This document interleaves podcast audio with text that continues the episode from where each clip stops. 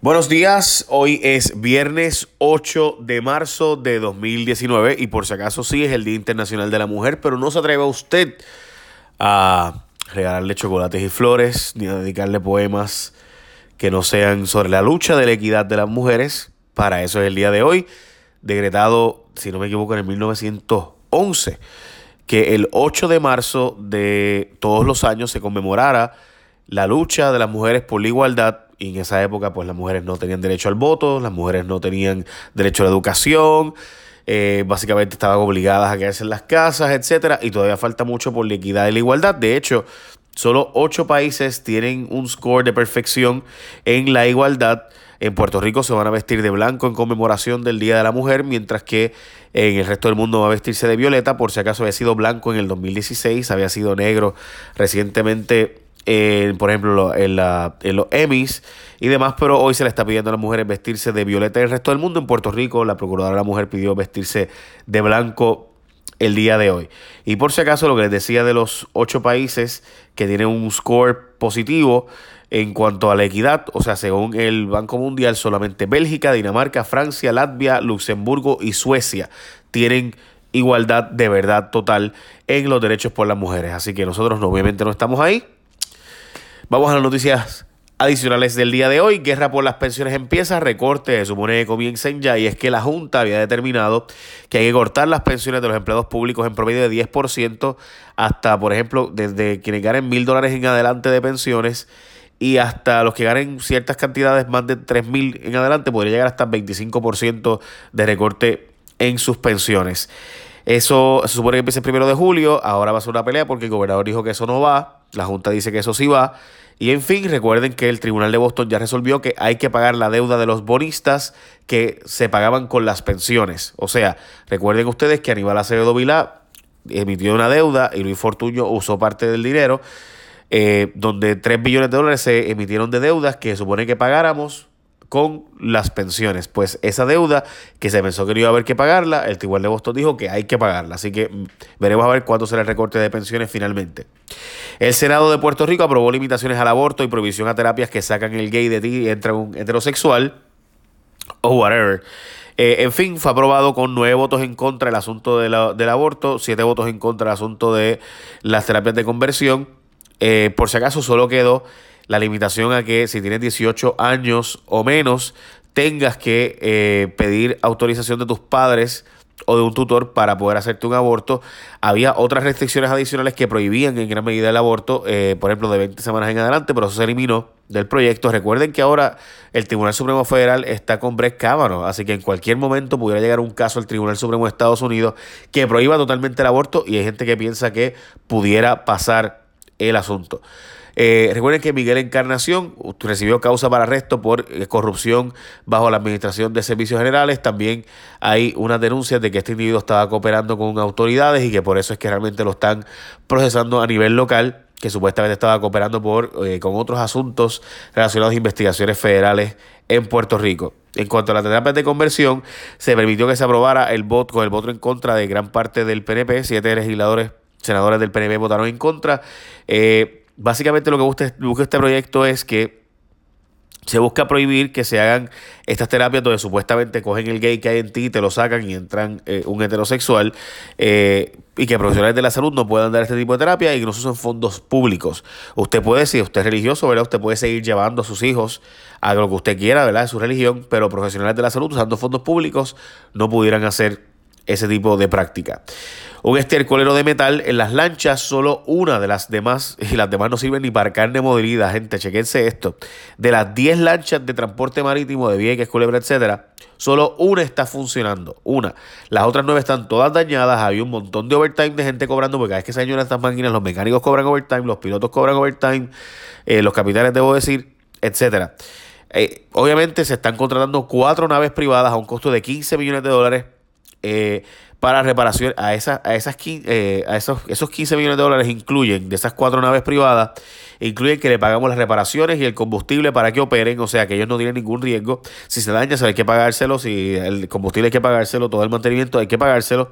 Y además el gobierno había dicho que las privadas no podían llevar carga, pero Vieques y Culebra recibirán la carga con estas máquinas, con, esta, con dos de las cuatro lanchas, fue autorizado por la Guardia Costanera y también van a usar eh, algunos terminales que no están terminados, o algunos puertos realmente que no están terminados en las eh, islas municipios de Vieques y Culebra. Recuerde que el verdadero problema ahí es que se gastan 13 dólares por pasajero, mientras que se le cobra a la gente 2 dólares y el gobierno, y el gobierno federal y el gobierno estatal tiene que pagar unos 30 y pico de millones de dólares adicionales. Usted va a decir que por qué no le cobramos más a los turistas que a los residentes. El gobierno federal no permite eso porque si usted recibe fondos federales no puede discriminar contra ciudadanos americanos que vengan aquí, etcétera. ok. Disculpe, como se habrán dado cuenta hace rato, pues estoy pasando por un catarro. La OPR va a su última oportunidad para acreditarse, pronostican una extensión de la probatoria. El presidente de la Universidad de Puerto Rico dice que cree que le van a dar dos años más a la Universidad de Puerto Rico para reorganizarse. Recuerden que el problema es un asunto financiero, no es de que los estudiantes han cerrado la universidad o no, eso fue en el 2017 el problema, pero lo cierto es que el problema principal es un asunto financiero. Están haciendo que la Universidad de Puerto Rico tenga que probar que puede seguir operando con los recortes que le están haciendo tanto la Junta como el gobierno. Así que le están diciendo a la Junta, eh, perdóname, le está diciendo a la Universidad de Puerto Rico, pues universidad, tienes que demostrarme que tú puedes seguir operando con muchísimos millones menos. En síntesis, ahora la universidad va para Filadelfia a tratar de convencer a Middle States para que los deje seguir operando con acreditación. Aprobaron los chavos para los safe kits de mujeres víctimas de violación, y digo mujeres porque son el 90%, creo que 88%, hay un 12% de casos de varones. Eh, muchos de esos kits están en espera desde el año 2006 y muchos casos de los tribunales no se han resuelto porque recuerden que esta prueba es más allá de toda duda razonable.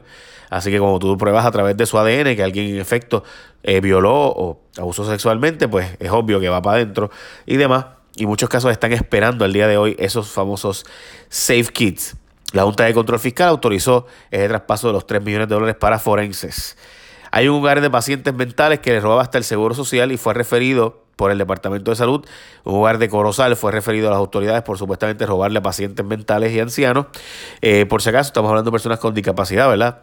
Eh, y entonces, eh, desde el 1999 hay una demanda de los federales para que el Departamento de Salud fiscalice estos fondos y la utilización y dar verdad los servicios a, a, las personas que tienen discapacidad mental.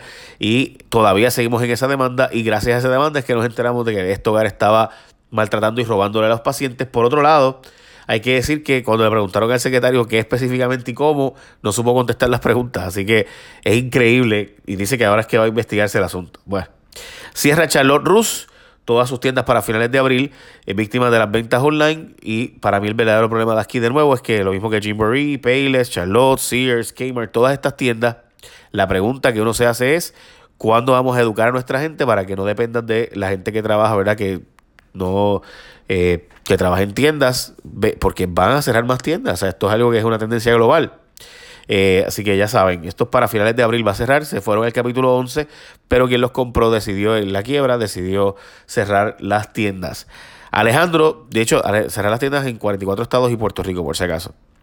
Eh, Alejandro, de cobrador de deudas, realmente de cobrar él sí sabe, el problema de él es pagar, pero el municipio de Morovis contrató a Alejandro García Padilla para que funja de cobrador de quienes la deudan al municipio y él podría cobrar 10% de lo que él logre cobrar eh, a los acreedores. ¿Qué es lo que pasa? Que el municipio está diciendo que eh, cuando las empresas privadas de energía eléctrica vinieron allí, supone que le pagaran un por ciento. Estas empresas le cobraron a FEMA por, por las patentes municipales y arbitrios, pero entonces no las pagaron al municipio pues le está dando este contrato a Alejandro para que vaya y haga la gestión de cobro a esas empresas para que le paguen al municipio. Él puede quedarse con 10% de lo que él logre recobrar. ¿Qué contactos tendrá Alejandro para, por ejemplo, Cobra, eh, la empresa Cobra, ¿verdad? O este, cualquiera de las otras, ¿no? Vinieron un montón, Duke Energy, todo el montón que vinieron aquí, que yo no sé cuál fue la que fue Morovi.